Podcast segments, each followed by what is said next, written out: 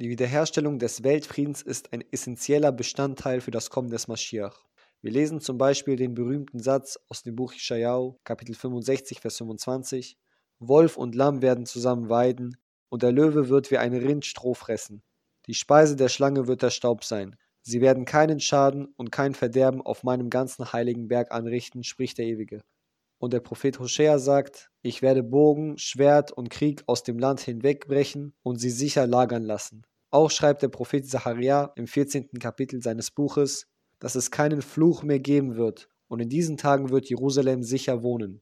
Auch lesen wir, dass die ganze Welt an den einzig wahren Gott glauben wird, wie zum Beispiel uns der Prophet Zacharia sagt. Und der Ewige wird König über die ganze Erde sein. An diesem Tag wird der Ewige einer sein und sein Name wird einer sein. Hashem Echad Ushmo Echad. Wir finden aber auch andere Verse, wie zum Beispiel dann werde ich den Völkern eine reine Sprache geben, damit sie alle den Namen des Ewigen anrufen, um ihm mit Einheit zu dienen. Jetzt, da wir wissen, was passieren wird, wenn der Mashiach kommt, haben wir natürlich eine weitere Frage, die auftritt. Hat etwa Jesus vor 2000 Jahren all diese Prophezeiungen erfüllt? Hat er wenigstens eine davon erfüllt? Die Antwort ist, dass er nicht eine einzige Prophezeiung erfüllt hat. Zu seiner Zeit sind die Juden nicht ins Land Israel gekommen, der Tempel wurde nicht aufgebaut, im Gegenteil, er wurde zerstört.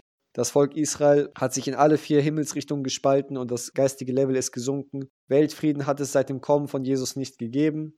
Und natürlich wussten das auch die ersten Schüler von Jesus. Und aus diesem Grund, weil sie gesehen haben, dass ihr Lehrer keine einzige Prophezeiung erfüllt hat, er ist gekommen, er ist gestorben und fertig, Deswegen haben sie sich eine Lehre ausgedacht, dass der Maschiach sterben sollte für die Sünden der Menschheit und das ist nur eine von vielen weiteren Lehren, die wir die nächsten Male besprechen werden die zu Doktrinen des Christentums geworden sind und mit denen sie versucht haben, natürlich auch Juden zu beeinflussen.